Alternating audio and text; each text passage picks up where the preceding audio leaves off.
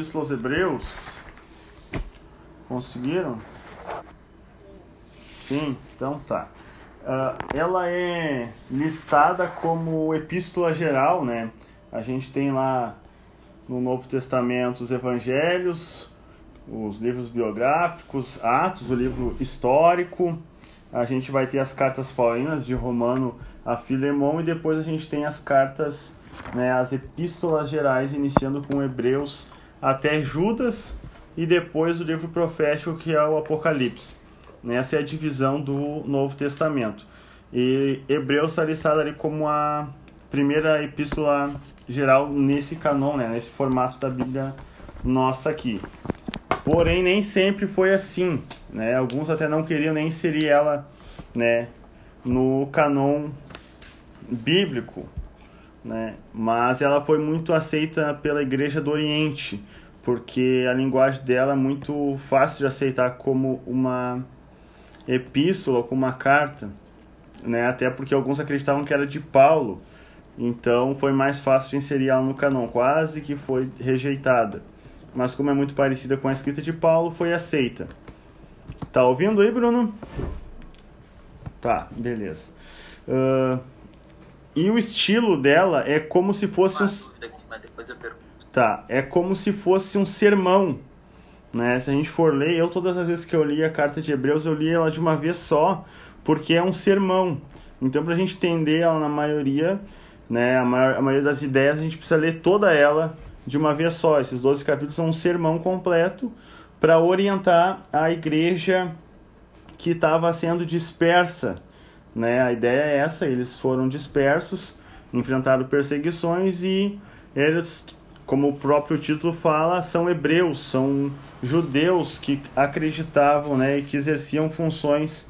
Uh, eram judeus de nascimento.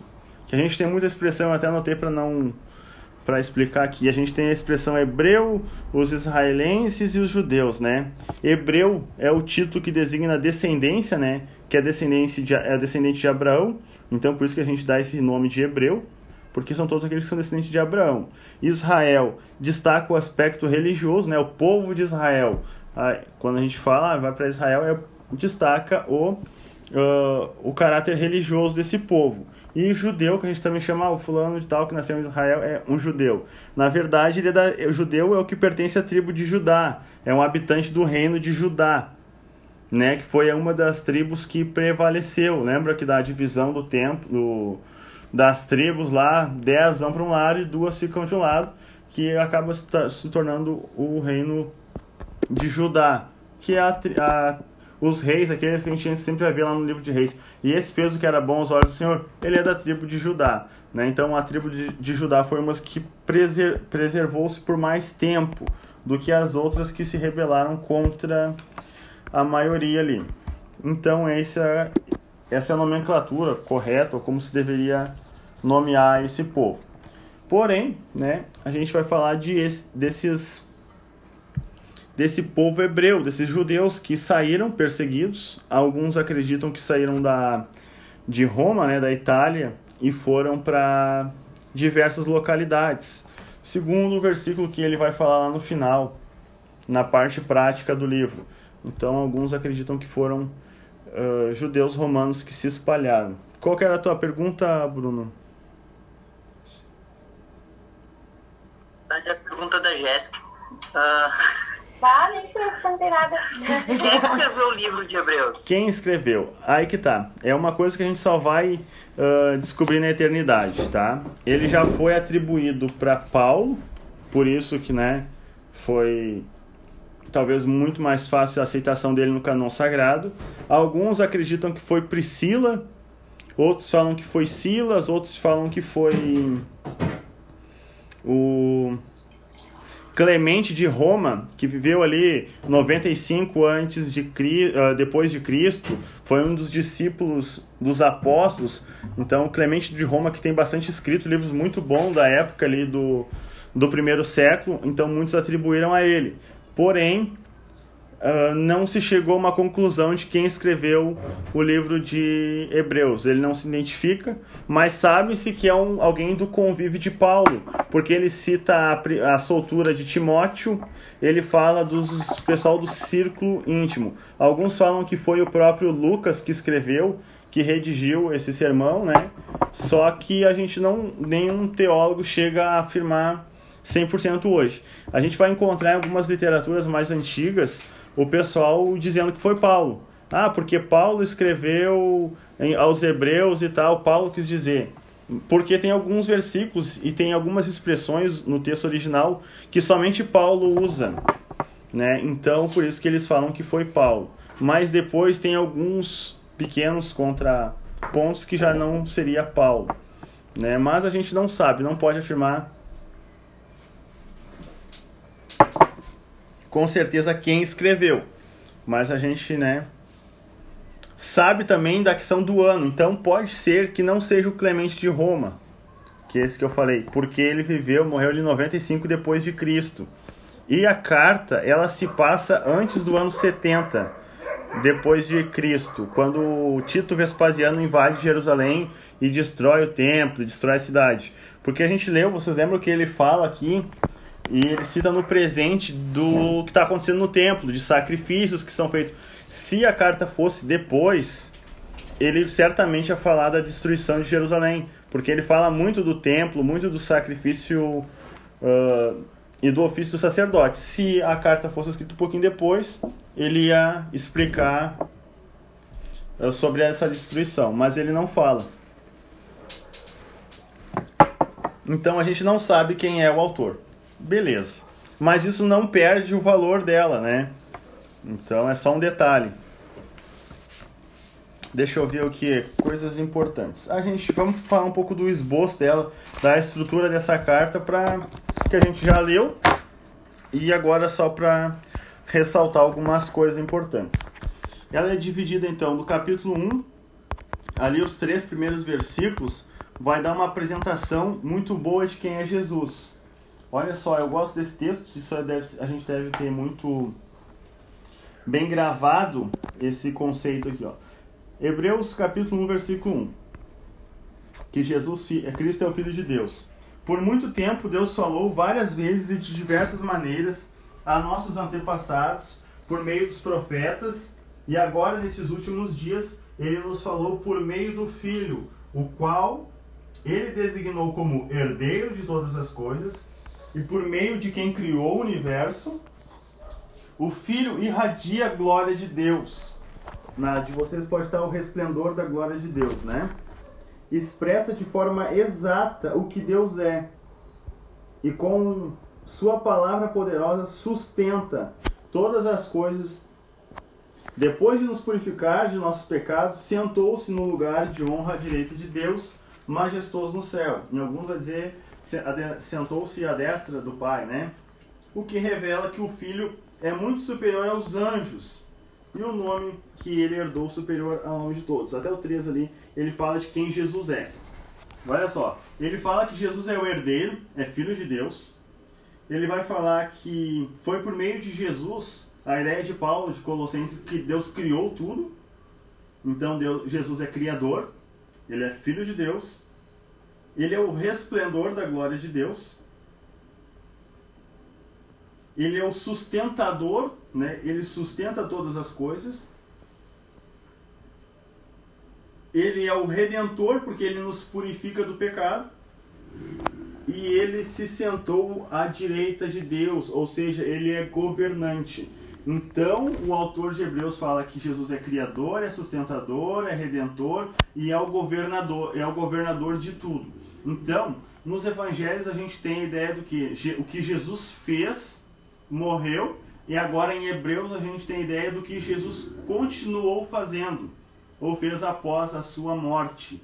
Ele foi o Criador, né? por intermédio dele todas as coisas foram criadas, e sem ele nada do que foi feito se fez. E ele é o sustentador, tudo subsiste por causa e por intermédio de Jesus. Ele é o que sustenta o universo, ele é o que sustenta a nossa vida. E Ele é o nosso Redentor, Ele é o que purifica-nos do, dos nossos pecados. e ele sentou-se à direita da majestade de Deus. Ou seja, ele está num local de domínio, de governo. A gente só vai ver na história de qualquer civilização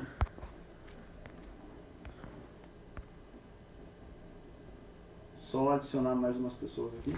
Só dava ok, amor. Já deu aqui. Uhum. Então a gente vai ver que em algumas civilizações uh, só quem se assentava. Aqui vai ter que silenciar. Vai ter que silenciar. Tá calma. Ah, tá. Só quem tinha esse título de se assentar era o governador, era o rei que se assentava. Então, quando o autor está falando que Jesus assentou-se à destra de Deus, o Criador, ele está falando que Jesus tem um lugar de governo, que Jesus é um governante, que Jesus é poderoso. Então, essa apresentação que o livro de Hebreus quer, vai querer nos, nos deixar né, pensando. A gente viu na última leitura sobre Levítico, né? Do sacerdócio, daquela cerimônia toda que eles precisavam cumprir para que fossem perdoados os pecados. Aqui está falando que Deus falou né, de diversas maneiras e agora ele está falando através do Filho. O que, que ele está falando? Da revelação de Deus. A revelação de Deus é gradual para a humanidade. A gente está lendo Antigo Testamento e Novo Testamento, a gente está conseguindo ter uma compreensão maior. Deus se revela para o homem no Éden, né, de uma forma. Ele não uh, se relaciona pessoalmente com o homem, mas ele tem uma, o homem tem um entendimento de quem Deus é. O homem peca, é, pro, é prometido uma redenção para o ser humano através de um Messias, né? A semente da mulher. E a história bíblica é a apresentação dessa revelação. Com Noé, Deus faz um pacto, com Abraão, Deus vem e se apresenta ele de uma forma e faz uma aliança que Deus vai cumprir. Deus, como eu falei nas, nas outras aulas, Deus é fiel à palavra dele, não à nossa. Então, Deus é fiel para cumprir essa aliança. E o desenrolar bíblico é esse. Então, vem um trilho. Surge Moisés, Deus se manifesta a Moisés, se revela a Moisés de uma forma, e ao povo né? Vê que Deus vai falando com famílias pequenas, agora com Moisés se revela ao povo. E no tabernáculo revela a Shekinah, revela sua presença e causa temor no povo. Então Deus vai expandindo a revelação. E através do povo de Israel, que é grande, ele começa a se revelar à humanidade. Esse é o propósito de Deus. De onde vai surgir da semente da mulher, da linhagem de Israel, Jesus para salvar a humanidade. Então Deus se revelou no Antigo Testamento de uma forma gradual. Agora, a exata expressão do resplendor da glória de Deus é Jesus. Ele é o ápice dessa revelação. Jesus é a revelação completa. Então, aquilo que Deus começou a fazer no Jardim do Éden, ele vai finalizar na revelação através de Jesus. O resplendor, a, a expressa a expressão exata de quem Deus é. Então, quando a Bíblia fala de Jesus, está expressando quem Deus é. Todos os caráteres, uh, todo o caráter de Jesus é o caráter de Deus. Filipe perguntou para Jesus: Ah, nos mostra o Pai que nós vamos crer. O que é que Jesus fala para Filipe? Filipe, eu estou há tanto tempo contigo, se tu olha para mim, tu está vendo o Pai. Jesus é essa exata revelação de Deus. Uh, entendido? Alguma dúvida sobre isso? Foi claro? Então, através do Filho, Deus nos comunica. E é somente através do Filho que nós devemos nos basear para seguir daqui à frente, daqui para frente, que é o que Hebreus, a carta aos Hebreus vai querer falar. O resplendor da glória de Deus. Uh, vamos lá. Continuado no esboço aqui não existe mais manifestação de Deus separado da pessoa de Cristo. Então Deus é expresso, né, apresentado através da pessoa de Cristo. Do capítulo 1 e 2 vai dar uma ênfase a anjos e Torá, a lei, né, algo que está escrito no Antigo Testamento. Uh, a gente vai falar aqui no versículo 4 em diante de que ele é superior a anjos. E ali em algumas Bíblias vai ter no capítulo, no versículo 5, que o filho é maior que os anjos, né? Pois Deus nunca falou para um anjo, ah, hoje eu te gerei. É a referência a Salmo 110, que vai falar de que, que o rei Davi utiliza essa expressão, ah, hoje eu te gerei, tu é meu filho, eu serei seu pai, ele será meu filho. E o que Pedro utiliza no sermão de Atos, lembra? Que ele usa esse mesmo versículo. Você é meu filho, eu hoje te gerei. Fala da pessoa de Jesus Cristo. E uma palavra que muita gente interpreta mal, que ah, Jesus foi gerado por Deus, logo ele não é eterno. Não, aqui está falando de gerar, de apresentar a pessoa de Cristo como uh, Deus encarnado ou de, o Cristo ressurreto depois da morte. Então, por isso que eles usam a expressão gerar. Cristo é gerado eternamente no Pai, ele não foi gerado como os anjos, ele é superior. Por quê? Na lei, na história dos judeus, eles acreditam que os anjos estavam com Moisés na distribuição da lei. Quando Moisés entra na nuvem de glória e recebe as tábuas da lei, para eles, os anjos é que ajudaram Moisés a receber essas tábuas da lei. É só que Hebreus está falando que Jesus é superior a anjos. Se os anjos deram a Moisés a lei e aquilo era algo grande, Jesus ele é superior aos anjos, ou seja, provém dele, na verdade, o que os anjos receberam. E uma outra coisa que os judeus faziam era culto aos anjos. Né? A comunidade, eu não anotei aqui, mas a, a comunidade Qumran, perto do Mar Morto, eles tinham o hábito, os elotes, né? eles tinham o hábito de cultuar e reverenciar anjos, como o arcanjo Miguel, que ele seria o portador da lei de Deus, e eles adoravam. Então a Bíblia tem um caráter eterno, né, de passado, presente e futuro. Então aqui ele está combatendo erros do passado, se aplica hoje no presente e aponta para um futuro. A maioria da, dos escritos bíblicos são assim. Então, quando ele fala que Jesus é superior a, a anjo, está falando que uh, para esse povo, hoje a gente já não vê ninguém adorando anjos como nessa época aqui. Então ela também é apologética, o sermão é isso. Ele se utiliza de texto do Antigo Testamento para explicar verdades para essa comunidade aqui. Ok? E é o que ele vai passar no capítulo 1 e 2. Mas tem alguns textos bem interessantes aqui. Quando ele fala que se a lei de Moisés ela era importante e o povo negligenciou, eles foram impedidos de entrar na terra prometida, certo? Eles não entraram na terra prometida porque negligenciaram a lei que foi dada, segundo eles, através de anjos e por Deus da nuvem para Moisés.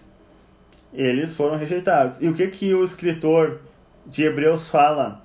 Após apresentar Jesus, falar que ele é superior a anjos, capítulo 2, versículo 1. Portanto, por causa dessas coisas e por causa que Jesus é tudo isso, criador, herdeiro, sustentador, redentor e governador de tudo, e ele é superior aos anjos, precisamos prestar muita atenção a essas verdades que nós temos ouvido, para que não nos desviemos dela.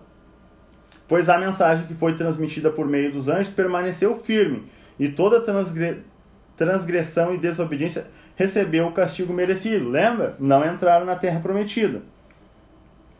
O que nos faz pensar que como escaparemos nós se negligenciarmos essa grande salvação anunciada primeiramente pelo Senhor Jesus e, e nos transmitida também pelos apóstolos, né, que é o que ele está falando.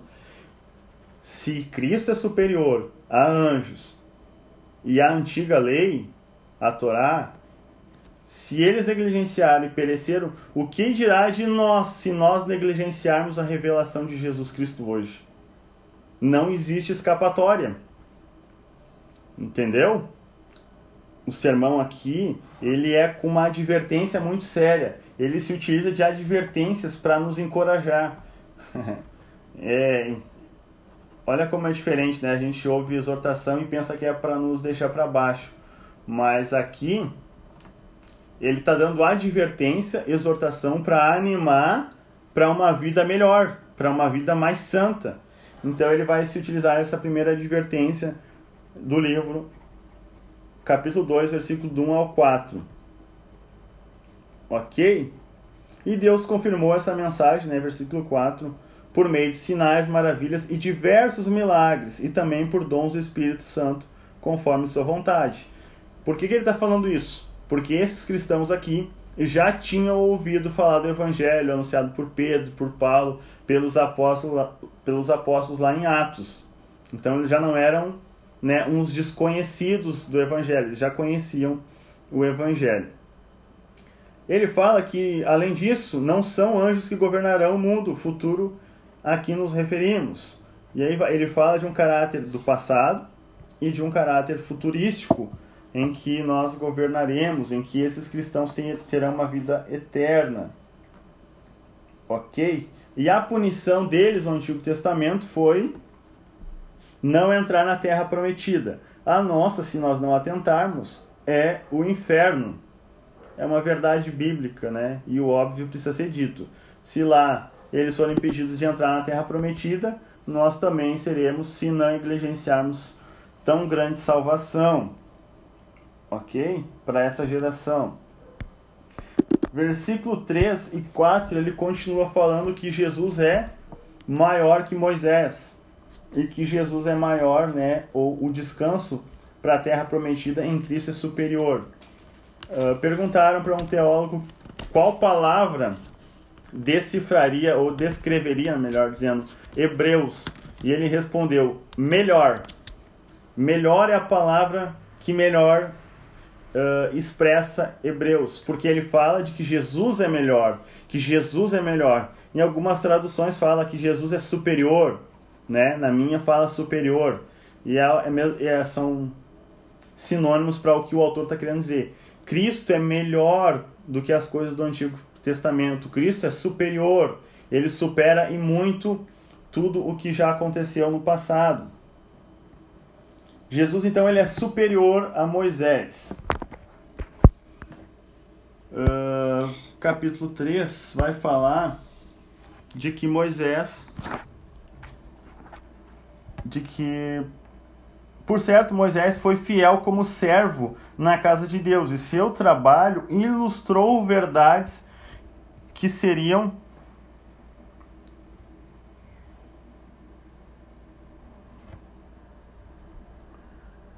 Ah, interessante. Tá que seriam mais tarde reveladas. Então tá, vamos manter aqui, eu já respondo isso daí.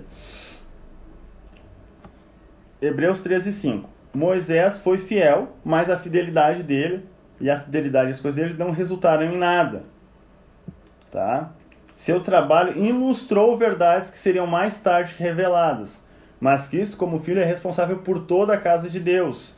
E nós somos a casa de Deus se nos mantivermos corajosos e firmes em nossa esperança gloriosa. Moisés construiu um tabernáculo que passou. Jesus, ele é co-criador de todas as coisas. Logo, Jesus é superior a Moisés. Amém. Moisés, dentro da revelação divina, ele apenas fez coisas que ilustravam, que apontavam, que é uma tipologia do que viria a acontecer. Imagina só, se o homem peca e Deus, em vez de revelar desse jeito todo, manda Jesus para morrer por nossos pecados, a gente não iria entender a obra de Cristo. Precisou todo um processo para nós absorvermos um pouco da ideia de Cristo. Certo? Agora, para deixar atrair a atenção de vocês. Imagina se o ser humano nunca tivesse pecado, Adão e Eva nunca tivessem pecado. Jesus viria para salvar a humanidade? Jesus não desceria, não encarnaria e não habitaria com o homem? Será que não?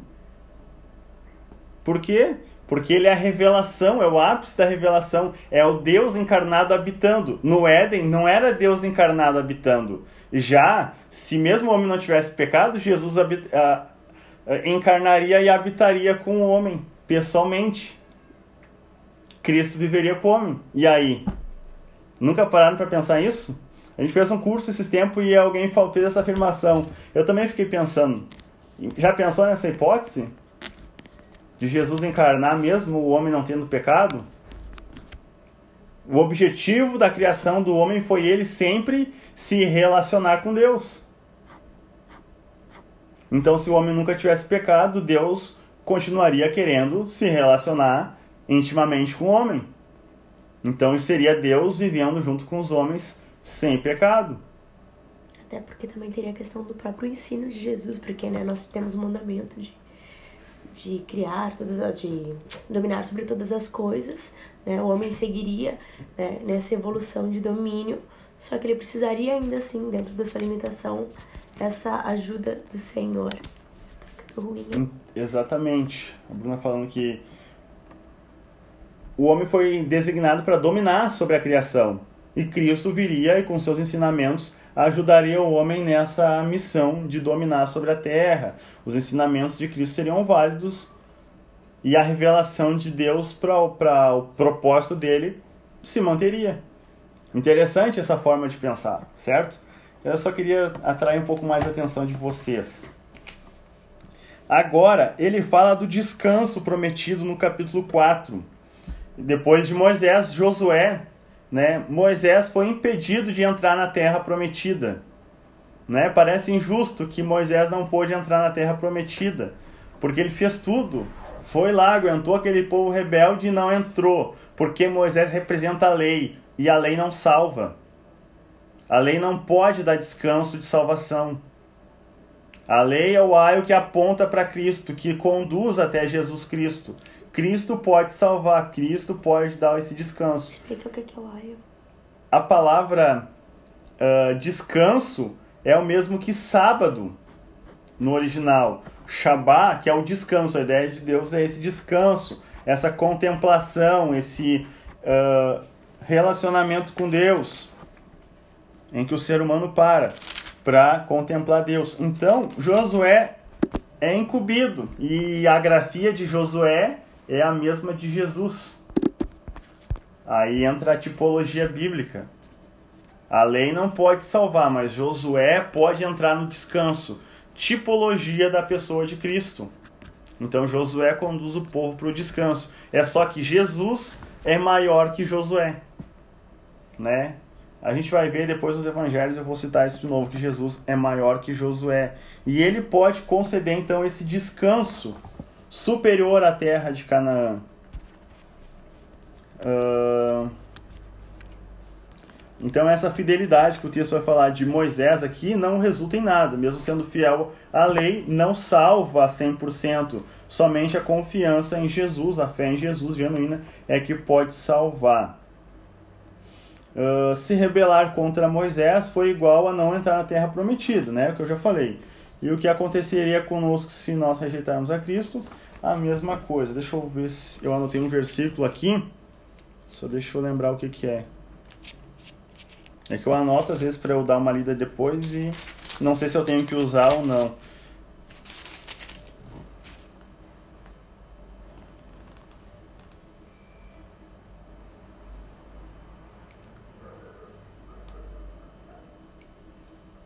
Não, não vou falar desse assunto. Eu só anotei aqui, mas não vai vir ao caso.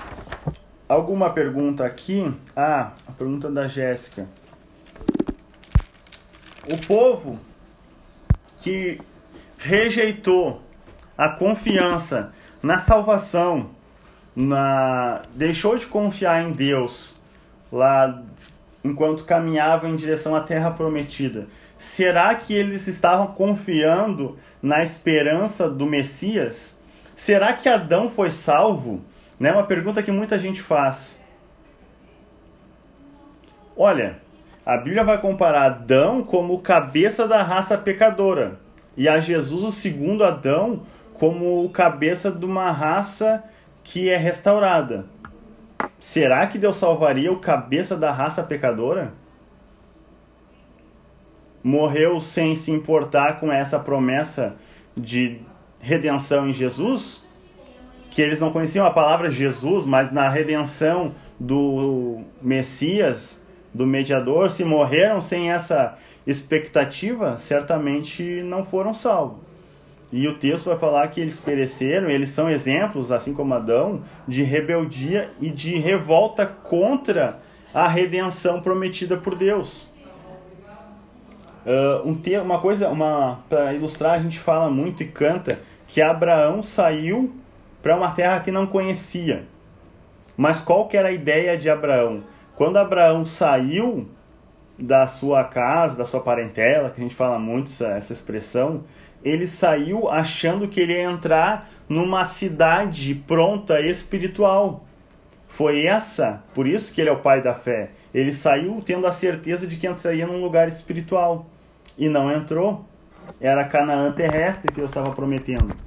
Mas com uma tipologia da Canaã celestial. Então, se morreram sem essa esperança e sem convicção na palavra de Deus que iam levar eles para um lugar melhor, de recompensa, certamente não, não serão salvos, não foram salvos. Porque a salvação do Antigo Testamento é igual hoje, é pela fé na promessa de Deus de redenção. Só que eles eram para aquilo que apontava para o futuro. Nós é a salvação na pessoa de Cristo, na morte dele no passado. Então, o ponto culminante é a cruz de Cristo, né? Então eles no passado. Oi. A salvação ela não estava baseada na lei. A lei é, é que a lei, a regra, o cumprimento de toda a lei não salva. Ela dependia da fé, da confiança na promessa, mesmo tendo a regra. Eu poderia cumprir aí que até o, o um ponto que o autor bate. A crença nominal, dizer que pertenço e que cumpro essa regra não me salva. Dizer que eu guardo, lembra de Paulo? Eu sou fariseu dos fariseus, guardo a lei, mas quando ele encontrou Jesus, ele viu que ele era muito carente, precisava de salvação, porque ele cumpria toda a regra, toda a lei, toda a lei. Mas ele depois que teve encontro com Jesus, ele viu, peraí, toda essa minha guarda do lei não serve se eu não confiar genuinamente em Deus encarnado. Né? A mesma coisa para os antigos. A salvação sempre foi por fé. Todos os heróis da fé que vão ser citados aqui tinham fé, independente da guarda da lei. Tem uma prostituta citada aqui, mas que tinha fé na obra da redenção fala, é, explicada pela nação de Israel. Então por isso ela foi salva, foi pela fé. Sempre a salvação foi pela fé. É que a gente pensa, não, lá era só a lei que salvava. Sim, a lei apontava para um, algo maior. Apontava para Deus, apontava para a fé na promessa de Deus. E a expressão que Hebreus vai usar, e Romanos, que é muito parecida, ele usa muito essa expressão, na promessa. Que promessa é essa? De que em Abraão serão benditas todas as famílias da terra, que se cumpre na pessoa de Jesus. Então sempre foi por fé a salvação. Uh, capítulo 4 eu estava, né? E ele também vai fazer uma advertência no capítulo 3, aqui. Vamos de dois em dois capítulos. Tem mais uma advertência, 3 e 7. Por isso o Espírito Santo disse hoje, com um H maiúsculo, hoje, falando de tempo de oportunidade, ouvirem a voz de Deus, não endureça o coração, como eles fizeram na rebelião, quando se puseram à prova no deserto. Ali seus antepassados me tentaram e me puseram à prova, apesar de terem visto os meus feitos durante 40 anos. Eles puseram Deus à prova. Lembra dos fariseus? Se tu nos der um sinal, a gente acredita que tu é filho de Deus. O que, que Jesus fala? Geração incrédula e adúltera. Não vou dar sinal nenhum. O único sinal é do filho, é do profeta Jonas. Ou seja, três dias Cristo morre e depois ressuscita. Então não tem sinal nenhum. Eles aqui viram sinais por 40 anos e se recusaram a crer, a andar nos meus caminhos. Assim jurei em minha ira, jamais entrarão no meu descanso. Não vão ser salvos, não vão entrar na terra prometida, no meu Shabá, no meu descanso. Por causa disso, irmãos, cuidem que nenhum de vocês tenha coração perverso e incrédulo que os desviem do Deus vivo. Para que nenhum de vocês seja enganado e tal. E assim ele vai dando a advertência até o versículo 14. Hoje, se ouvirem a sua voz, não endureçam o coração. Ele faz citação do Antigo Testamento também, de Isaías. Então Cristo é superior a Moisés e a terra prometida. Vamos ver o que a gente falou aqui, capítulo 4. Ele menciona também aqui, deixa eu ver, capítulo 4, 14. Ah, sim, no finalzinho ele inicia falando de que Cristo é o nosso sumo sacerdote, certo? Ele já vai dando uma pincelada no assunto. Visto que nós temos um grande sumo sacerdote que entrou no céu. Lembra do que o sacerdote fazia? A expiação por causa dele e por causa do povo. Ou seja, o sacerdote era pecador. E ele precisava primeiro, lembra que a gente leu as regrinhas? Tinha que sacrificar o holocausto por causa dele, porque ele era um sem vergonha pecador precisava ser purificado, para depois oferecer o boi morto por causa dos outros sem vergonha. Essa era a regra. Agora nós temos um grande sumo sacerdote, né? Já aumenta o sacerdócio de Cristo, que ele é capaz, e ele não entrou num tabernáculo feito por homens, mas no céu. Jesus, o Filho de Deus. Apeguemos-nos firmemente aquilo em que cremos. o objetivo de, de, de Hebreus é o povo que estava ouvindo ele conhecia, né, todos eram judeus, conheciam Jesus, mas o que, que eles estavam sendo tentados? Nós não somos tentados a isso hoje, mas eles eram tentados a voltar a cumprir o sacrifício no templo, abandonar a fé em Jesus, a confiança, sem precisar fazer nenhum requisito cerimonial e voltar a oferecer sacrifício de novo no templo. A ir lá e oferecer um boi, oferecer um cabrito para poder ser perdoado. Eles estavam sendo tentados ao legalismo. É uma coisa que acontece hoje. O povo é tentado a viver um evangelho nominal, um evangelho de regras, um evangelho moralista que eu preciso fazer, legalista, que eu preciso cumprir para ser salvo. Não, po não pode ser de graça a salvação, eu preciso fazer alguma coisa. Eles eram tentados a voltar a oferecer sacrifícios no templo. Por isso, as, a, essas expressões aqui uh, de que Jesus é superior a essas coisas. Certo? Alguma dúvida? Então vamos capítulo 5 e 7. Ele vai falar do sacerdote, Jesus é como Melquisedeque. E aí ele vai ressuscitar uma pessoa que apareceu apenas uma vez na Bíblia, que foi lá em Gênesis 14, Gênesis 18, né? Que depois que Abraão vence os reis todos ali, surge o rei de Salém e Abraão dá o dízimo para ele, cultua oferta para ele e faz uma aliança com ele, certo? Lembra desse, dessa história lá de, de Gênesis? E aí depois vem o rei de Gomorra e quer fazer a mesma coisa com Abraão. E Abraão, não, não, eu não tenho parte nenhuma contigo, não quero assunto contigo, meu negócio é com o Melquisedeque. Melquisedeque, o rei da paz, o rei de paz, né? Ele é uma tipologia de Jesus Cristo. Ele é uma tipologia de Jesus Cristo. Ele não é Jesus Cristo encarnado. Ele não é uma teofania de Jesus. Ele é uma tipologia. É uma, um tipo que é algo do passado que aponta para algo que viria a acontecer. Ele, a gente não pode entender como uma tipologia. Aquele homem que aparece para Josué e Josué adora é uma teofania de Jesus. Era Jesus encarnado antes da encarnação definitiva. Aquele homem que Abraão adora, o terceiro homem lá que vai na casa dele quando promete Isaac, Aquilo lá é uma teofonia de Cristo, é Cristo encarnado antes de nascer. Então, Deus faz isso, é Deus, não tem já, ah, por que, que ele fez isso? Porque ele é Deus, ele que criou tudo, ele decide, né? Se ele quer aparecer, deixa ele aparecer. então, Melquisedeque surge nesse cenário aqui.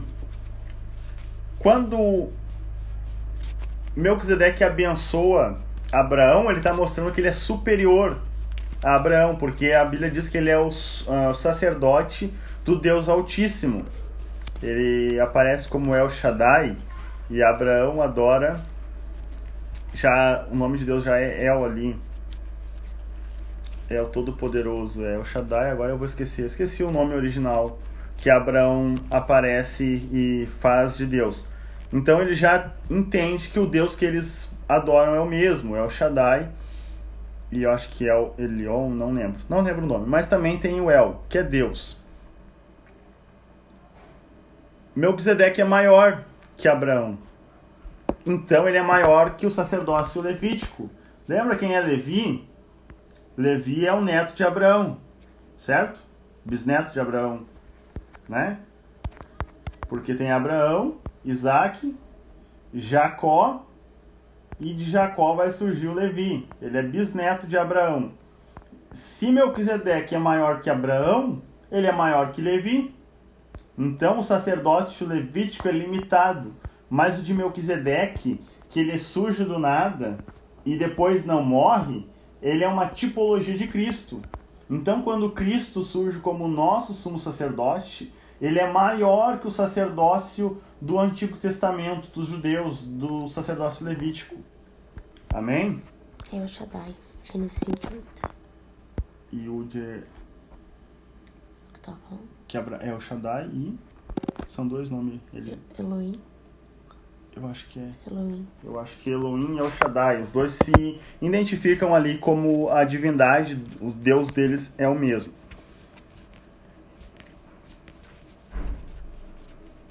Aqui, ele fala que ninguém assume essa posição de honra no capítulo 5. Ele deve ser chamado por Deus, como aconteceu com Arão. Por isso, Cristo não tomou para si honra de ser sumo sacerdote, mas foi Deus que lhe concedeu essa honra. Que lá no Salmo 110, versículo 4, fala que o seu sacerdócio vai ser eterno como o de Melquisedeque. Os textos de Salmos estão apontando para Cristo. É uma profecia que os leitores da época nem percebiam. Depois que Cristo apareceu, morreu, ressuscitou, é que a gente consegue entender que aquele texto está falando dele. Então, o sacerdócio eterno, que dura para sempre. Enquanto Jesus esteve na terra, ofereceu orações e súplicas em alta voz e com lágrimas. Aquele que podia salvá-lo da morte, suas orações foram ouvidas e tal. Esse, embora esse filho aprendeu obediência por meio de sofrimento, com isso foi capacitado. Então Jesus cumpriu todos os requisitos para de fato ser o sumo sacerdote por nós. Aí o autor para e ele quer falar mais aqui no capítulo 11. Ele gostaria de falar mais de Melquisedeque, desses dá, nos dá mais detalhes. É só que há muito há muito mais que gostaríamos de dizer a esse respeito, mas são coisas difíceis de explicar, sobretudo porque vocês se tornaram displicentes acerca do que ouvem. Ou seja, eles estavam displicentes, eles já não eram maduros o suficiente para ouvir essa revelação. Então a gente também é boicotado, a gente acaba não tendo maiores detalhes, porque esses judeus sem vergonha não eram genuínos judeus, uh, filhos de Deus cristãos. Eles estavam vacilantes, eles eram imaturos. E aí tem aquele texto que até eu citei num culto lá. A essa altura já deveriam ensinar outras pessoas. E no entanto, ela precisa aprender os primeiros rudimentos da fé, da palavra de Deus.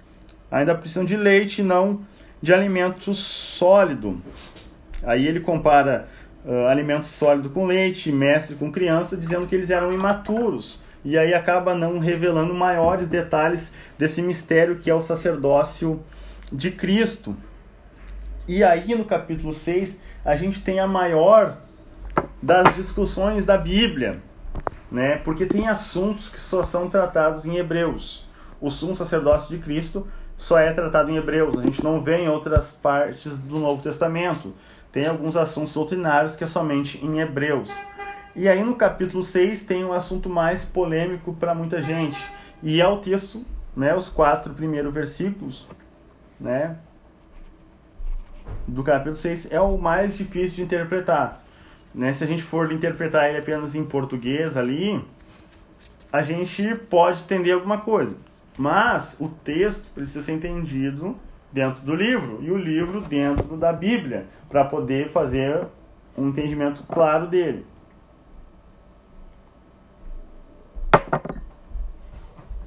Então, o público-alvo Voltando, só para a gente entender esse capítulo 6. Era um grupo de hebreus que já tinham sofrido perseguição, né? Que estavam sendo tentados a voltar, porque abraçar o cristianismo, eu estava dizendo que eu abro mão de ser um hebreu e posso perder as bênçãos da lei, né? Então era uma perseguição, estavam sendo tentados a voltar pro pro judaísmo, para pro formalismo judeu. Também tinha judeus incrédulos que estavam convencidos da verdade, mas ainda descomprometidos, né, imaturos quanto à fé em Jesus. Essas pessoas haviam dado consentimento mental à verdade do evangelho, mas não haviam depositado fé em Jesus. Entendiam o evangelho, mas não acreditavam genuinamente no evangelho. Também eram incrédulos, se sentiam atraídos pelo evangelho, pela pessoa de Cristo, mas não tinham, né,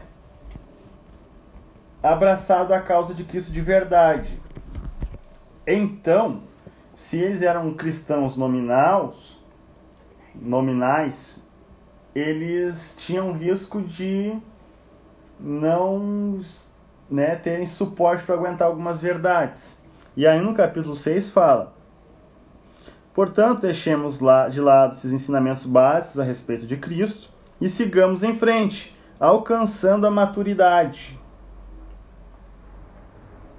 em nosso entendimento. Certamente não precisamos lançar novamente os alicerces, ou seja, o arrependimento das obras mortas, a fé em Deus, o batismo, imposição de mãos, ressurreição dos mortos, o julgamento eterno. Se Deus permitir, avançaremos para um maior entendimento. Ele quer passar maiores verdades. Daí ele tem a sentença mais importante aqui. Pois é impossível trazer de volta ao arrependimento aqueles que já foram iluminados que já experimentaram as dádivas celestiais e se tornaram participantes do Espírito Santo, que provaram a bondade da palavra de Deus e os poderes do mundo por vir, e que depois se desviaram. Sim, é impossível trazê-los de volta ao arrependimento, pois ao rejeitar o Filho de Deus, eles voltaram a pregá-lo na cruz, expondo a vergonha pública. O que que vocês entenderam quando leram isso? Podem falar. Por favor, um de cada vez. Sem briga. Amor, deixa eu ter que botar carregar aqui. O carregador tá no sofá. E aí, gente? E agora? O texto mais difícil de interpretar na Bíblia. Um dos mais difíceis. Difíceis, eu engulo. Não, aqui. Desculpa. E aí? É impossível. De quem que ele está falando? Para quem que ele está falando? Fala, Bruno. Resumindo, né, eu acho, né, tentar resumir isso, mas é, eu acho que ele está falando uh, também da, da conduta cristã. Talvez seja isso que eu tenho entendido. Né? Seja o exemplo de Cristo na Terra. Quando não somos exemplo daquilo que Jesus foi, nós novamente estamos crucificando ele através dos nossos pecados. Acho que é mais ou menos isso. Isso. O que, que é sugerido nesse texto aqui? Uh, por diversas linhas teológicas. Né? De que é impossível trazer de volta o arrependimento aqueles que experimentaram Cristo e que viraram as costas. É impossível, então, alguém que conhece Jesus vira as costas, é impossível ele voltar novamente para Cristo. É como crucificar. Lembra que o contexto é o sacrifício repetido lá no templo, que eles eram acostumados uma vez por ano, diariamente a ver o sacrifício, só que o de Cristo é perpétuo, é uma vez só. Então, a pessoa que existem duas, dois pensamentos principais aqueles que falam que a pessoa que peca e rejeita Cristo, ela perde a sua salvação e é impossível voltar a ser salvo. Parece que o texto está dizendo isso, não é? Outros falam que. Isso se torna muito mais difícil. Né? Não que seria impossível. Verdade, né? O texto fala impossível, mas será que é tão é impossível alguém voltar novamente? E, e gera também muita bagunça, muito entendimento equivocado de que a pessoa que se dizia, por exemplo, banaliza, né? A obra de Cristo na cruz, volta para o pecado. O que diz em 1 João? Uh, eu acredito que quem faz essas coisas, veja que a palavra foi iluminados, teve uma, um clareamento, né? uma iluminação de quem Cristo é. Mas a gente sempre questiona uma coisa. A pessoa sai da igreja, ah, mas ele foi salvo, se batizou, se converteu, tomou ceia, aquela coisa toda, saiu da igreja. A gente pensa que ele perdeu a salvação, deixou de ser salvo porque saiu da igreja. Né? É o pensamento popular. É só que a gente não deve pensar que essa pessoa que a salvação foi anulada, porque a salvação é algo feito por Deus, é uma obra feita por Deus e nunca foi pelo homem. Não é porque a gente tá, a gente nunca foi salvo, ah, eu tô em casa de bobeira sem ter o que fazer, eu vou na igreja porque eu preciso saciar minha carência emocional existencial. Nunca foi por nós. A salvação sempre foi e partiu de Deus, nunca do ser humano. Então, se o ser humano deixou a salvação, a culpa não é de Deus. É porque essa pessoa nunca experimentou Jesus de verdade. Teve apenas um leve contato com a pessoa de Cristo, como esses judeus aqui. Eles conheceram a Jesus, mas a fé deles não era genuína. Então, por isso que voltaram as costas para Deus. Não é porque o sacrifício de Jesus não foi feito, ou seja, a salvação não aconteceu neles. Lembra de Mateus capítulo 7, versículo 21? Fala assim, ó: Senhor, no teu nome nós pregamos, no teu nome nós expulsamos demônios, no teu nome fizemos, fizemos muitas maravilhas. E aí Deus vai falar o que para eles? Apartai-vos de mim, porque eu nunca vos conheci. Então, existem pessoas que nunca foram salvos no meio da igreja. Nunca foram salvos. A salvação não é algo banal, que liga e desliga, que a pessoa peca e perde a salvação. Não é assim que funciona. Ah, parei de congregar na igreja, perdeu a salvação, não está no nome dele escrito no livro da vida. Não, Jesus morreu uma vez só por essa pessoa. Se Jesus morreu uma vez só por essa pessoa, ela é salva e ela creu em Jesus, foi salva. Certo? E se ela foi salva, ela não vai querer viver no pecado. A pessoa que acha que ah, eu sou salvo e agora eu posso fazer o que quiser porque eu estou salvo, essa pessoa não entendeu o evangelho. Entendeu? Então essa pessoa não foi salva se ela acha que pode fazer qualquer, cometer qualquer pecado. João vai falar, aquele que peca deliberadamente, né, o pecado que leva para a morte. Isso aí nem ora. Essa pessoa não entendeu o que é o evangelho. Então, aqui está falando de pessoas que não foram salvas genuinamente. Pelo menos é a linha que eu acredito. Tem aquela situação, né, amor, do... Por exemplo, de quando uma pessoa está no leito da morte, aceita Jesus, né? E é salva, e muitos debatem por não ter o batismo e tal. Ah, mas precisa do batismo para ser salvo, enfim. Ah, no outro ponto de salvação, que também é uma carta soteriológica que fala de salvação, a Bruna citou aqui de pessoas que no leito da morte resolvem aceitar a Cristo. E mesmo não tendo uma vida inteira na igreja, mas são salvas, porque a salvação ela vem de Deus, não é da pessoa. É Deus que salva. É a obra de Cristo. Certo? Tia Marli, quer comentar alguma coisa? Não.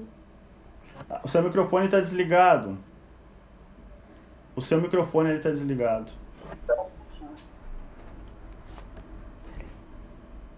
Esses são os religiosos, não os convertidos. Verdade. São exatamente essa expressão. São os religiosos que não tinham se convertido de verdade. Por isso que essa essa advertência aqui. Depois a gente vai ver uh, versículo 9 Amados, embora estejamos falando dessa forma, na realidade não cremos que se aplique a vocês. Vocês, os que vão aderir a essa mensagem, que vão crer, os convertidos. Não se aplica a vocês, mas se aplica aos que João vai falar lá na frente, na epístola de João. Aqueles que saíram de nós, saíram porque não eram de nós. só sai, só vira as costas para Deus aquele que de verdade não foi de Deus, não foi salvo. Só rejeita a Cristo aquele que não foi salvo, porque a salvação é uma obra, é algo, é um milagre fenomenal. Não existe essa ideia de, ah, eu fui salvo, convertido, mas agora eu amo pecar. Tu não foi salvo coisa nenhuma. Então essas pessoas têm que, esse é um argumento para a gente usar para essas pessoas que vão dizer, não, eu já fui salvo, já fui na igreja, agora eu tô praticando outras coisas. A salvação genuína não te alcançou sem vergonha. Não te alcançou. Porque se te alcançasse, tu não ia querer viver na prática do pecado. João vai falar isso lá na frente. Filhinhos, se alguém pecar, se alguém errar, nós temos um advogado, esse mesmo sumo sacerdote que, que ele vai nos uh, vai mediar, vai ser o advogado junto com o pai para nos perdoar. E aí João ainda ele há duas vezes que tem né, a escala para pecado. Pecado para que ore, pecado para que não ore. Aquela pessoa que quer viver no pecado, não, e esse eu digo que não ore. Que entendeu o evangelho, que viu e ó, eu quero viver no pecado. O João diz, ó, esse nem ore. É pecado porque é, é aquele que em Romanos 1 Paulo diz: Deus os entregou à sua vontade. Vão viver a vida que vocês querem, entendeu? Sem a soberania de Deus sobre eles. E aí são entregues. Então tu tá dizendo que pode ser um exemplo, aquelas pessoas que viveram anos na casa de Deus, se desviaram e vivem hoje no pecado, a salvação nunca encontrou elas. Lá em, Mate... Lá em Mateus no, no juízo, Deus vai falar que nunca conheceu elas. Ou seja, se a gente virar o texto, vocês nunca me conheceram, vocês nunca tiveram um relacionamento comigo, mesmo pregando, fazendo maravilhas e expulsando demônios. Ó, oh, fizeram tudo isso, mas foi salvo. Não, Jesus está dizendo que não foram. Jesus está dizendo que vão para o inferno. Por quê? Pregaram, mas a palavra de Deus nunca foi o centro da vida delas. Expulsaram demônios, mas viveram debaixo do que? Do pecado. Quem vive debaixo do pecado vive debaixo da influência do demônio. Mesmo expulsando demônio. Ah, mas eu fiz maravilha, mas e tu tornou o nome de Jesus maravilhoso? Essa expressão está no livro do Spurgeon aqui. Então não adianta. Ah, eu vivi uma vida toda em Cristo, mas uh, eu rejeito e vou viver no pecado que salvação, vocês estão limitando o que Jesus fez na cruz. Jesus fez na cruz não foi no parquinho ali e voltar. Ele morreu, foi Deus encarnado. É o ápice do cristianismo, é a cruz. Então, se a gente achar que o que Jesus fez é para um, vou usar a expressão, um Zé Ruela brasileiro, achando que ah, eu posso viver dissolutamente, porque depois eu volto para Jesus ali. Peraí, é o ápice da história, é a morte de Deus encarnado, a gente trata como qualquer coisa. O que, que o autor está dizendo? Como nós escaparemos se não atentarmos para uma tão grande salvação? Daí as pessoas tratam com leviandade. Ah, Jesus morreu na cruz, depois é só eu pedir perdão e volto. Que nível de salvação vocês acham que Jesus ia operar na, na cruz? Então, por isso, essas minhas expressões fortes, conforme o autor de Hebreus aqui. No capítulo 7, ele vai falar que Melquisedeque é maior que Abraão. Ele fala das promessas, que é algo muito importante aqui. Deixa eu voltar para o esboço. Jesus é maior que os sacerdotes, que faziam repetidamente. Né? Jesus fez uma vez só e adentrou no céu e não no tabernáculo feito por homens. Uh, se o sacerdócio de Jesus é superior, aqui ele fala que se o sacerdócio muda,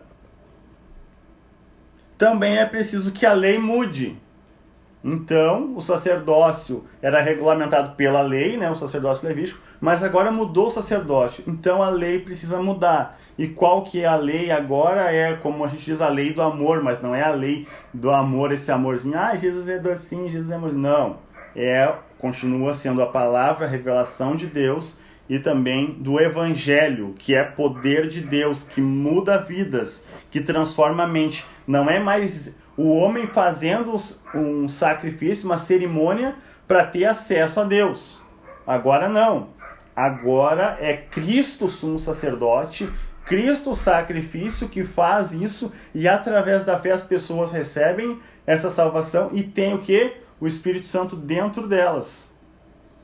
Então muda de figura. Agora a lei é essa, é Cristo. Essa daqui.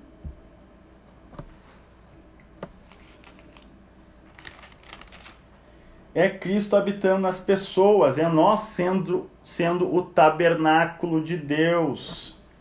Amém? Vers, capítulo 8 em diante. Deixa eu ver se eu não pulei nada aqui. Ainda no capítulo 7. 7 e 19. Pois a lei nunca tornou perfeita coisa alguma. A lei nunca tornou perfeita coisa alguma. Só um pouquinho que eu vou desligar aqui o microfone. Ops, voltei. Tava sem bateria. Ok. A lei nunca tornou perfeita coisa alguma. Agora, porém, temos certeza de uma esperança superior pela qual nos aproximamos de Deus. Antes, então quer dizer que Cristo tem dá uma esperança, uma fé, uma convicção superior a tudo que estava na lei. No 22, por causa desse juramento, Jesus é aquele que garante uma aliança superior. Está falando que antes nós tínhamos uma aliança na pessoa de Abraão, que percorre todo Israel. Agora em Cristo nós temos uma aliança com Cristo, uma aliança superior, a nova aliança. Ok? Uh, mais alguma coisa desse capítulo aqui? É, 27. Ele não precisa oferecer sacrifícios diariamente, ao contrário dos outros sumos sacerdotes, que os ofereciam primeiro por seus próprios pecados e depois pelos pecados do povo. Ele, porém, o fez de uma vez por todas, quando ofereceu a si mesmo como sacrifício. A lei nomeava uh, sacerdotes limitados, né, porque eram humanos, mas Deus, mas depois da lei Deus nomeou com juramento seu filho, que se tornou sumo sacerdote perfeito. Então Jesus é sumo sacerdote, o sacerdote eterno. OK? Capítulo 8 até o 10, o que ele vai falar?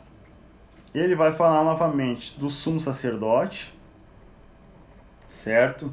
E ele vai dar um enfoque maior para os sacrifícios, para o santuário terreno. Ali no capítulo 9 vai falar da adoração da antiga aliança. Fala da primeira aliança tinha regras para adoração, bem como um santuário terreno. Lembra das regras da antiga aliança? Todo o livro de Levítico. A gente leu agora semana passada.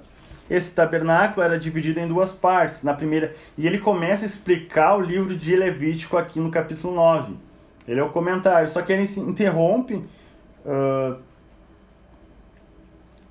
e segue para outra para outra linha, né? Porque ele começa a falar, se deixasse, eu acho, nesse sermão que ele escreve aqui, ele falaria de todo o livro do Levítico, toda a Torá a gente não teria uma Bíblia né, que comportasse tudo isso, mas o autor estava empolgado. No versículo 10 aqui, resumindo, tratava-se apenas de alimentos e bebidas e várias cerimônias de purificação. Eram regras externas, válidas apenas até que se estabelecesse um sistema melhor. Deus permitiu então o sacrifício de animais, né? Porque não perdoavam pecados ele apontava para algo perfeito, para um sistema melhor, para que a nossa mente fosse se adaptando e, a humanidade estivesse apta para receber a revelação de Cristo. Porque, como eu disse, uh, agora não vou lembrar o versículo, acho que até em Hebreus é que fala que Jesus veio na plenitude dos tempos, ele veio no tempo designado por Deus. Não veio nem antes nem depois, ele veio na plenitude dos tempos. Deus, desde a criação, queria que Jesus viesse nessa época que ele veio. Era a vontade de Deus. E aqui ele fala que as coisas do templo eram cerimônias externas. Não tinham uma, um, um resultado, uma eficácia interna no ser humano. Por quê? Porque estava aguardando um sistema melhor. Um sistema que fosse eficaz. Deixa eu ver se eu acho aqui na minha Bíblia. Romanos 3. A gente conhece Romanos 13 e 23 de cor, né? Porque todos pecaram e destituídos estão da glória de Deus, lembra? Mas vamos ler Romanos 3, 21. até o 26. Agora, porém, conforme prometido na lei de Moisés e nos profetas, Deus nos mostrou como somos declarados justos diante dele, sem as exigências da lei. Somos declarados justos, né, ou justificados diante de Deus por meio da fé em Jesus Cristo. E isso se aplica a todos que creem, sem nenhuma distinção, pois todos pecaram e não alcançam o padrão da glória de Deus. Mas ele, em sua graça, nos declara justos por meio de Cristo Jesus, que nos resgatou dos castigos por nossos pecados. Deus apresentou Jesus como sacrifício pelo pecado, com o sangue que ele derramou, mostrando assim sua justiça em favor dos que creem. No passado, ele se conteve e não castigou os pecados antes cometidos, pois planejava revelar sua justiça no tempo presente. Com isso, Deus se mostrou justo, condenando o pecado e justificador, declarando justo o pecado, o pecador que crê em Jesus. Paulo está falando que Deus não castigou o pecado dessas pessoas que sacrificavam animais. Por quê? Porque Deus estava aguardando, né? Ele estava planejando revelar a sua justiça no tempo presente, na época de Paulo que foi poucos anos depois de Jesus. Com isso, Deus se mostrou justo, condenando o pecado e justificador, Cristo, que morreu na cruz, declarando então nós justos através da fé em Jesus Cristo. Então, tudo aquilo que viveu no Antigo Testamento era Deus planejando para entregar Cristo, para ele morrer, acabar com o pecado e nos tornar justos. Tudo isso era um plano de Deus não foi por acaso. Então, marque aí Romanos 3, do 21 ao 26, Paulo explica por que, que teve todo esse sacrifício de animais. Não eram perfeitos, só vão ser perfeitos na pessoa de Cristo. Então, aqui ele vai falar de sacrifício perfeito, no capítulo 9, né? E ele naquele tabernáculo, lá no versículo 11 que Jesus entrou num tabernáculo maior e mais perfeito no céu, que não foi feito por mãos humanas, nem faz parte desse mundo criado. E com seu próprio sangue, não com sangue de bodes e bezerros, entrou no lugar santíssimo de uma vez por todas e garantiu redenção eterna. Lembra que os, a redenção, a propiciação pelo pecado era o sangue do animal espergido em diversas uh, coisas. Eu esqueci de falar de Levítico, numa, um detalhe. Lembra que toda vez que a pessoa entrava em contato com sangue era considerada imundo. Mas toda vez que entrava em contato com o sangue do animal que o sacerdote passava, era considerado limpo. Existia o sangue que contaminava e o sangue que purificava. O sangue, né, sinônimo de pecado, porque era vida, mas morto de forma indevida era pecaminoso, mas morto ali pelo sacerdote era um sangue que gerava vida, porque tinha vida no sangue. Agora Jesus morre e verte o seu sangue, a vida dele disposta para todos nós, disponível para todos nós. O sangue dele, a vida dele é que nos purifica. Vida e morte de Cristo é o que nos dão, o que nos dá a vida. Não quer abrir a janela, um 21. Tá muito boa do quarto. Por dos cachorros, né, querido? Sei. Ok, capítulo 9. Ele é. Capítulo 10, então. Ele vai continuar falando de sacrifício definitivo de Cristo. Certo? Então, todo, eu não vou ler, mas a gente já leu. Ele fala do, do sacrifício definitivo, uma vez o sacrifício de Cristo é para sempre. E aí, no versículo 26 do capítulo 10, ele vai falar uma coisa pra, daquele assunto do capítulo 6 ainda. Olha só.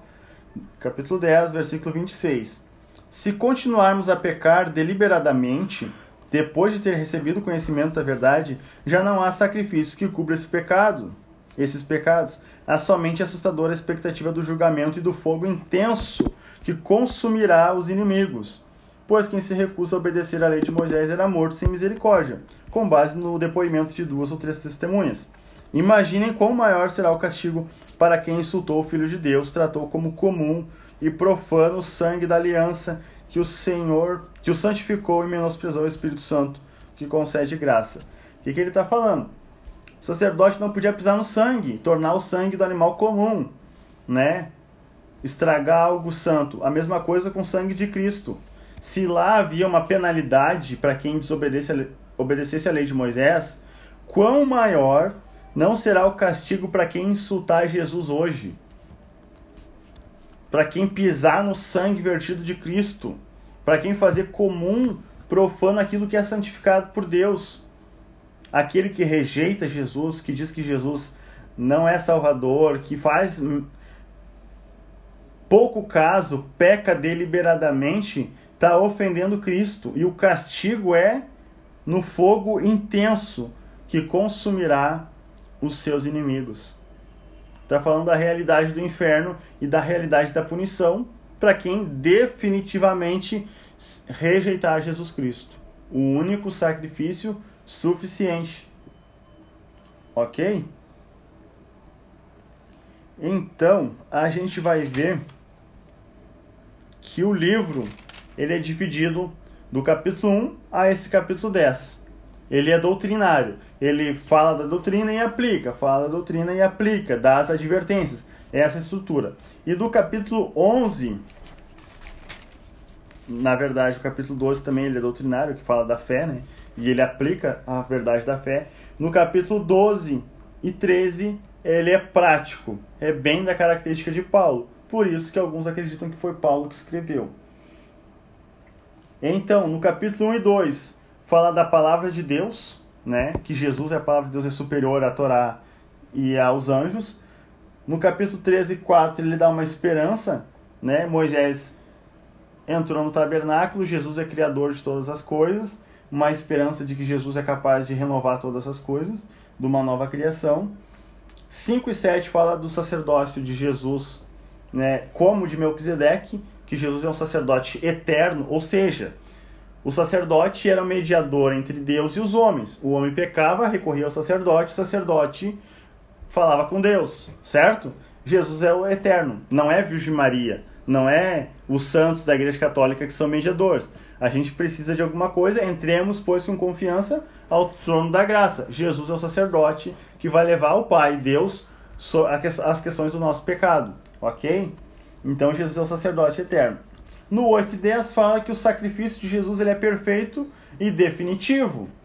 O que Jesus fez na cruz é definitivo, é superior, supera tudo que foi feito. E a gente viu mais de 10 vezes falando de que é uma vida melhor, de que é superior nesses capítulos.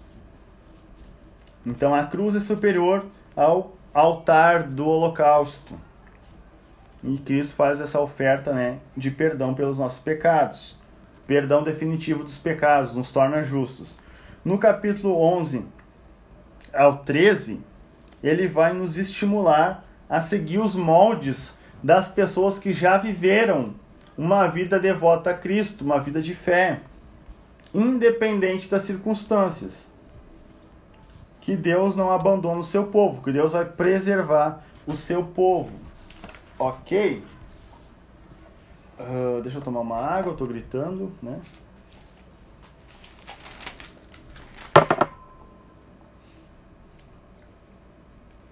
Vai ser 10 horas já. Puxa vida. Viu que não trancou? Um. Hebreus 12 vai falar. Oh, não, eu tô no 11, né? Eu pulei. Vai falar da galeria dos heróis da fé. Certo? A gente conhece muito. E ele começa falando que a fé mostra a realidade daquilo que se espera. A fé é a certeza das coisas que se esperam. Fala da fé porque não é mais regras cerimoniais externas que definem a salvação, mas é a fé. E agora a gente vai identificar que a fé foi um motivo de salvação e preservação das pessoas do Antigo Testamento. Ele começa falando que Abel Abel apresentou a Deus o que? Um sacrifício melhor, superior ao de Caim. Porque a gente viu isso lá em Gênesis, lembra que eu citei sobre que Deus olhou para Abel e sua oferta, para Caim e sua oferta. Deus viu o coração de Abel superior ao de Caim. Deus escolheu Abel e ponto final. Depois fala de Enoque, que foi levado para o céu sem ver a morte, desapareceu. Fala que sem fé é impossível agradar a Deus. Quem deseja se aproximar de Deus precisa crer que ele existe, senão não consegue se aproximar de Deus. E aí, pela fé, fala de Noé, fala de Abraão, e quando fala de Abraão, ele se estende um pouco mais. Se isso aqui é a galeria dos heróis da fé, ele dá uma importância para quem teve uma vida maior de fé. E por isso que lembra que eu falei que Isaac era um. Como é que eu falei? Chama de mimado. Eu chamei Isaac de mimado, né? Porque aqui na galeria dos heróis da fé que vai mostrar quem é quem. Aqui fala de Abraão em diversos versículos. Fala de um versículo de Isaac, dois versículos de Isaac. E depois fala de Jacó e vai indo. Não, não tem ênfase a Isaac. Porque o que Isaac fez? Aí fala de Abraão do 8 até o 18, né? Que aí cita o nome de Isaac, mas ainda está falando de Abraão. Concluiu que Isaac morresse tal. Pela fé, Isaac prometeu bênçãos para o futuro de seus filhos Jacó e Esaú. Deu. Pela fé, Jacó, prestes a morrer, abençoou e tal. E aí fala de Jacó e de José. Um feito de Jacó é o seu filho e suas linha sua linhagem. Isaac foi só um versículo e deu. Então, por isso que, na minha opinião, né, e o meu respaldo para dizer que Isaac foi bem medíocre. Depois gasta bastante tempo para falar de Moisés e os feitos de Moisés. Vai falar do povo de Israel e também fala a ideia de ampliação da revelação. Agora começa a falar de povo, né, de Israel. Depois ele resume todos em um versículo só. Levaria muito tempo para falar dos feitos de Gideão, Baraque, San, Sansão, Jefté, Davi, Samuel e outros. Olha só, de Davi não fala nada, mas de Raabe, a prostituta, né? Ele gasta mais um tempo para falar.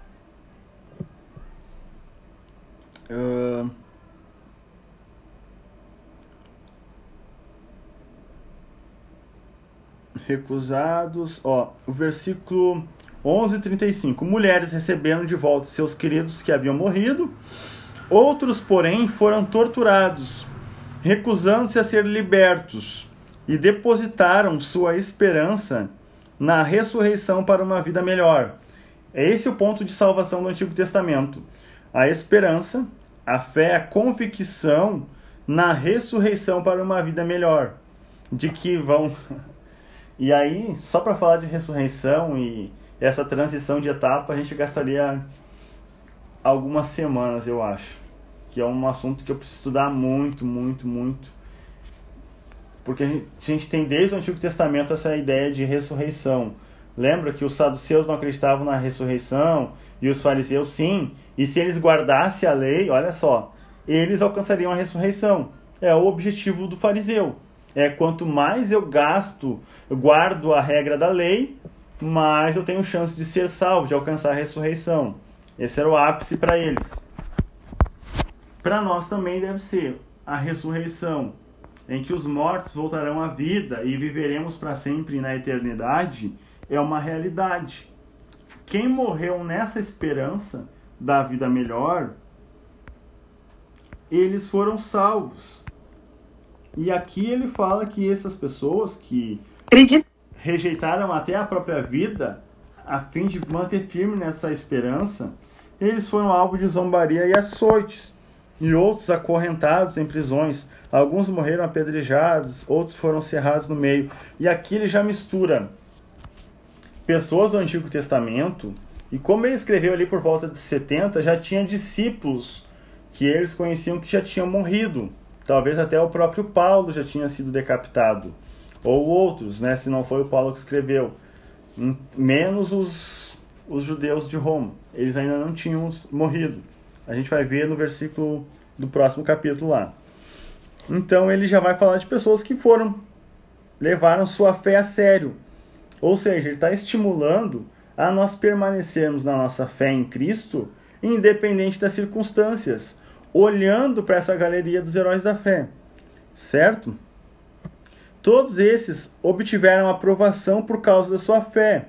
Aprovação igual a salvação, igual a, a uma aprovação divina por causa da fé. No entanto, nenhum deles recebeu o que havia sido prometido. Nenhum deles entrou na salvação como nós, pois Deus tinha algo melhor preparado para nós, Jesus Cristo, de modo que sem nós eles não chegassem à perfeição. Sem essa realidade de Cristo, tudo que eles fizeram não foi concluído, mas através da obra de Cristo, tanto nós quanto eles podemos alcançar de fato essa salvação perfeita.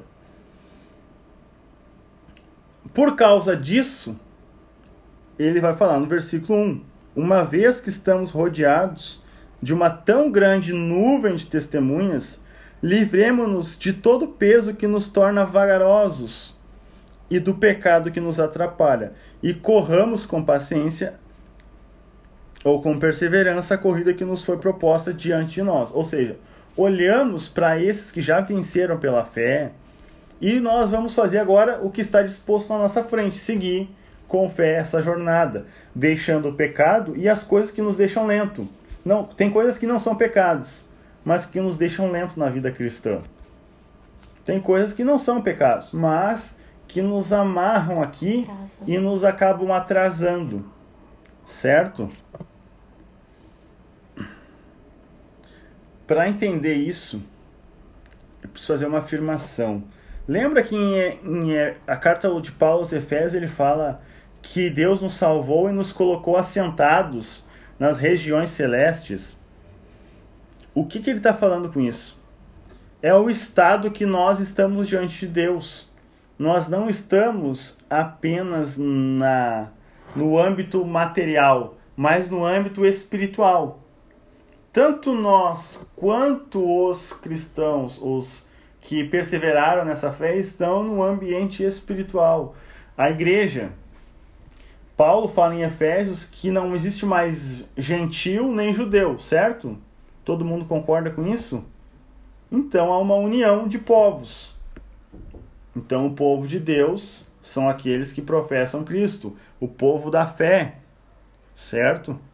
Por que eu falo isso? Porque há linhas que dizem que a igreja substitui Israel e vai numa outra linha. E eu não quero entrar nesse mérito. Eu quero falar do que o texto diz. Efésios diz que somos, não há mais barreira, então o véu que separava já não separa mais. Não existe Israel igreja, existe a igreja. A igreja do Antigo Testamento, a igreja do Novo Testamento. A igreja, o povo chamado para fora, o povo chamado do sistema do mundo para fora o povo de Deus. A galeria dos heróis da fé é composta pelo povo de Deus. E agora, nós que já vimos o exemplo deles que perseveravam na fé, devemos perseverar nessa fé. Nós temos uma recompensa maior, perfeita. Eles não tinham. Eles não tinham visualizado Cristo. Nós já temos visualizado. Portanto, a gente precisa perseverar. E o resumo dessa carta vai ser agora instruções práticas. Certo? só para uma, uma coisa que eu deixei pendente, né? Capítulo 12, versículo 4, ele fala que, afinal, ainda não chegaram a arriscar a vida na luta contra o pecado. Ou seja, vocês não foram martirizados. Nós também não. Mas lembra que alguns deles eram crentes imaturos. Certo? Ele está falando para crentes ainda imaturos. Que já conheciam Cristo. E existe no nosso meio crente maturo, que conhece, ouviu falar, mas a fé genuína não entrou no coração. E sem o martírio, eles já estavam voltando para as práticas antigas judaicas. Não está, ou seja, eles estavam dizendo que não confiam na obra de salvação de Jesus e precisam praticar alguma coisa para ser salvo. A mesma coisa nós estamos sujeitos hoje. Podemos não confiar que Jesus pode nos salvar e buscar refúgio em outras coisas, achando que isso pode nos salvar. Certo? O paralelo é muito próximo, né? Entre eles e nós. A gente pode pensar que não, cansei de esperar uma promessa, salvação de Jesus, né? Cristo voltar, nós habitarmos com Ele. Eu vou fazer alguma coisa para eu ser salvo, eu preciso fazer. E aí eu vou estar tá indo contra o Cristo. E esses cristãos eram mimados. Alguns teólogos falam isso. Vocês nem morreram e nem viram ninguém morrer então e já estão rejeitando Cristo. Imagina se chegasse a vir a morte. Que coisa que aconteceria depois. A mesma coisa para nós.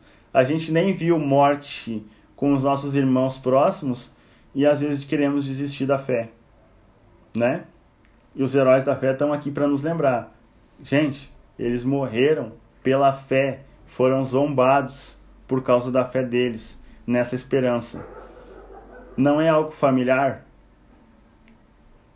Ou eu estou enganado? Esforcem-se, no versículo 14, para viver em paz com todos e procurem ter uma vida santa, sem a qual ninguém verá o Senhor.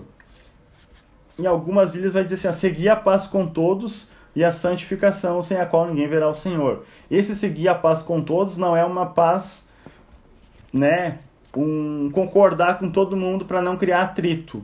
Não. Viver em paz com todos é, é viver em paz com todos, né? Tenho paz com todos, mas a minha fé eu vou defender e os meus princípios eu vou defender. Eu não vou ser um crente coagido para viver em harmonia com todo mundo que é contra a minha fé e contra a minha crença, porque isso está fugindo do que o texto está dizendo, né? Isso é bom eu ressaltar, por quê? Porque tem muita gente que vai dizer, não, eu não vou falar, não vou reclamar, porque eu tenho que viver em paz com todos, senão eu não vou ver a Deus. Não, Jesus não está dizendo que eu tenho que ser conivente com qualquer prática. Eu tenho que seguir a paz com meus irmãos de dentro da minha congregação, com meus irmãos em Cristo.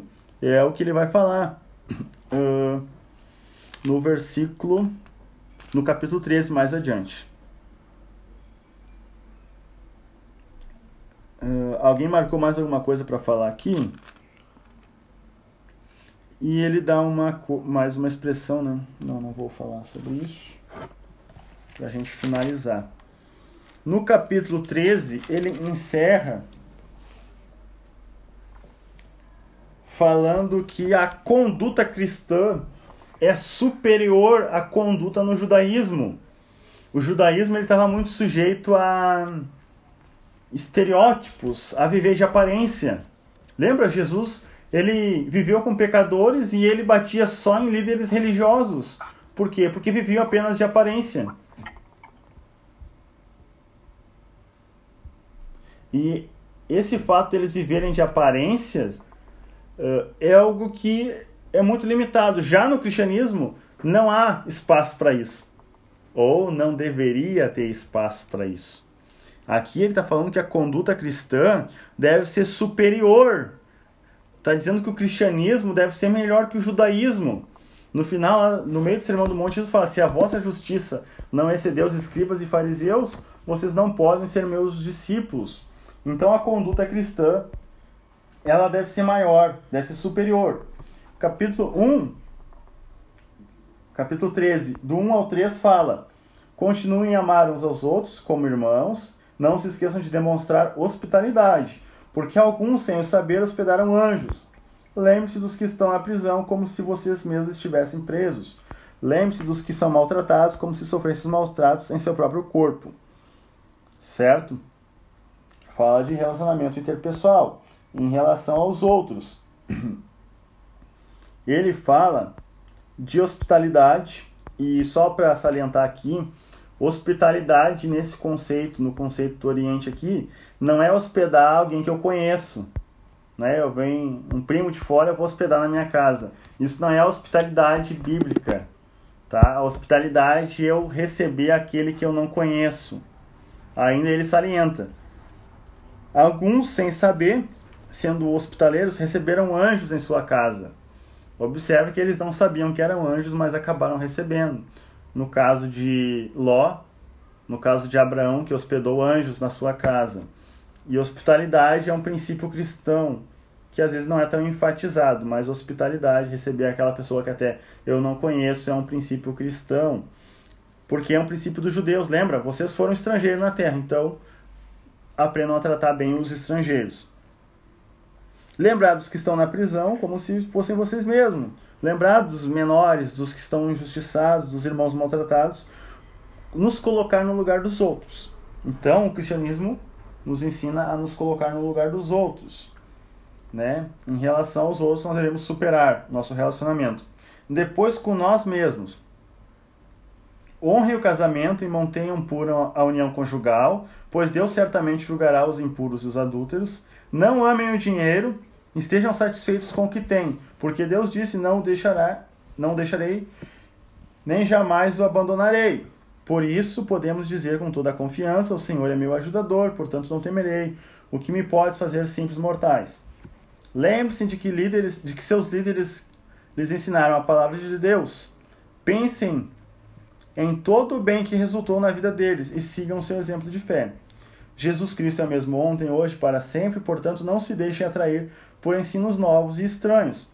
A força de vocês vem da graça de Deus e não de regras sobre alimentos que em nada ajudam aqueles que seguem. Fala de que o nosso relacionamento com nós mesmos deve ser superior. O casamento deve ser venerado dentre todos, o matrimônio sem máculas.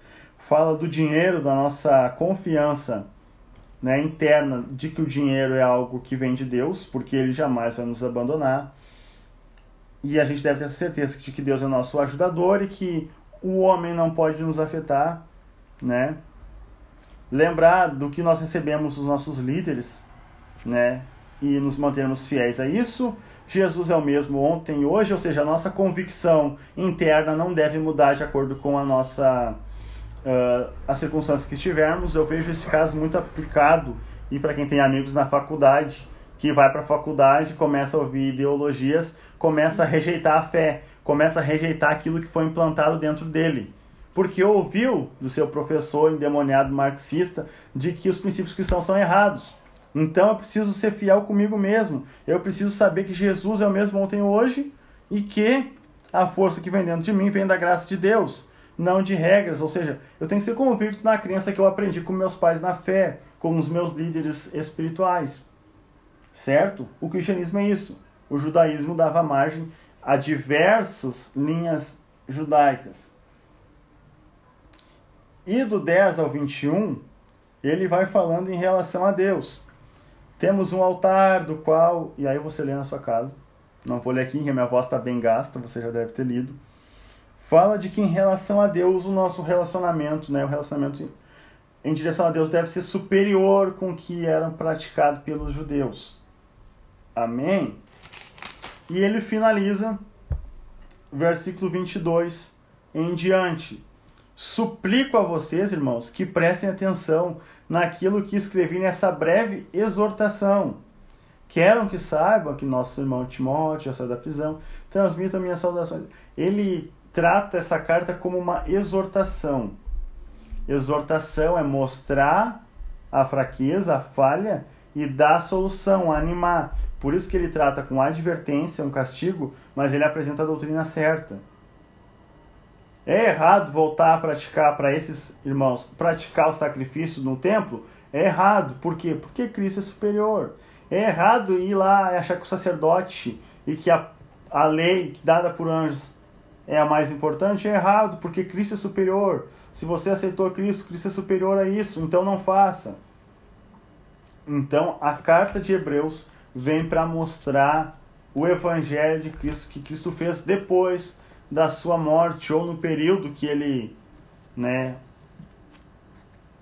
morre, ressuscita e ele começa essa essa obra de Hebreus de seu sumo sacerdote. Alguma dúvida, alguma pergunta? Com sono? Querem dormir? Querem que acabe de uma vez? Diga. Pode continuar. Não, não, a gente já só quis expor, expor o capítulo por capítulo, não vamos entrar em todos os detalhes, então a gente. Um versículo importante de Hebreus que eu particularmente gosto, que foi a causa, né? Que está lá em Abacuque, que está em Romanos, foi o, o, a causa da reforma protestante. O justo viverá pela fé. Se ele se afastar, porém, não me agradarei dele. É Hebreus 10, 38. O justo viverá pela fé, mas se ele recuar, Deus não tem prazer nele. Então a gente deve viver pela fé. A fé é exemplo dos irmãos do Antigo Testamento, dos irmãos da igreja primitiva, e essa fé deve ser a mesma na nossa vida hoje, para que a gente não desagrade a Deus, recuando dessa fé dentro de nós. Amém? Mais alguma coisa que eu deva falar?